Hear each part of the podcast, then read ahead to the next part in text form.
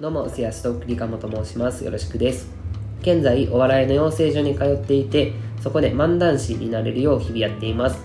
2021年は、ウィキペディアに載ることを目標としています。この放送では、まだ何者でもない人間がどのようにお笑い芸人になっていくのか、その物語をお届けいたします。さあ、今日のメモなんですけど、ファクトが、えっと、街のなんかその古い古本屋さんみたいなのあるじゃないですか。であれが潰れないのは何でだろうっていうのをちょっと気になって調べたら、えーと、あの店っていうのは別にお客さんが店に来て売るとかっていうのをメインでやってるのじゃなくてあのお得意様への目録販売っていう、まあ、いわば通販とか、えーと、デパートとかでの、えー、イベント的なその即売会っていうんですかね。であったり、まあ、もしくは同業者同士で、えー、販売したりなどで売り上げを出しているっていう感じらしいんですね。で、ここから抽象化できるのが、えっと、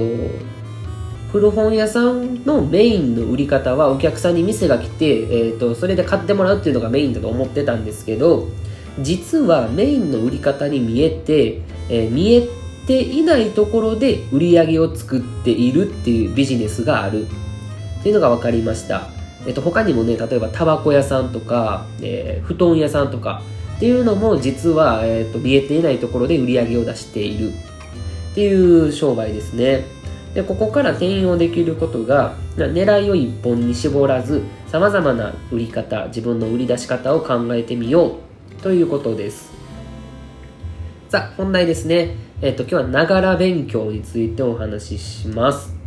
えっと、昔からあの僕はかなり慎重派だったんですよね。で、何か始めようとするとき、まあ、必ず事前にできるかできないか、もしくは進めていったときにどんなリスクがあるのかっていうことを徹底的に調べるタイプやったんですよ。とにかく失敗するのが嫌やったんですね。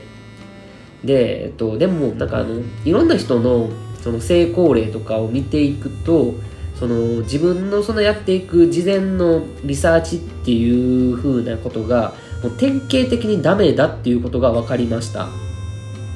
えっと正直危機管理能力が高い自分ができる人間だと思っていたんですよね。もうほんまそんな自分に一発お見舞いしてやりたいところなんですけど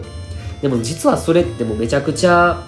そういう考えるタイプの人って多いと思うんですけどそれはめちゃくちゃダメな例でえっと、それがなぜダメなのかっていうと、あのまず一つとして、スタートが遅れるから。で、えっと、何かをやってみようっていう考えて、じゃあやってみる前にそれについて勉強しますよね。で、えっと、じゃあ実際にやってみようと考えてから実際に始めるまでには時間がかかってしまって、その間に他の誰かが始めてしまうそしてその誰かとどんどん差をつけられるっていうことが考えられるんですよね。だからやっぱりまずはやってみるくらいの気持ちが必要で、でもう一つその落とし穴として、一番の勉強は挑戦することなんですよね。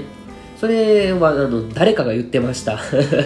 っていうか、覚えときよって話なんですけど、多分多くの人が言ってたと思います。一番の勉強っていうのは挑戦することなんですよね。これすごく納得して、その勉強しようと思ったら本屋さんに行けばめちゃ本あるし、ネット探せばもう多くのサイトがあって、すごい有益な情報っていうのは簡単に手に入りますよね。でも、結局その情報っていうのは、誰かが挑戦したことで得られたものなんですよね。っていうことで、えーと、基本的に何かを、えー、挑戦するときに勉強するっていうのは大切なんですけど、そのタイミングが違うくて、行動する前に入念に勉強するんじゃなくて、とりあえずやってみながら勉強していくっていうのが正解なのかなと思います。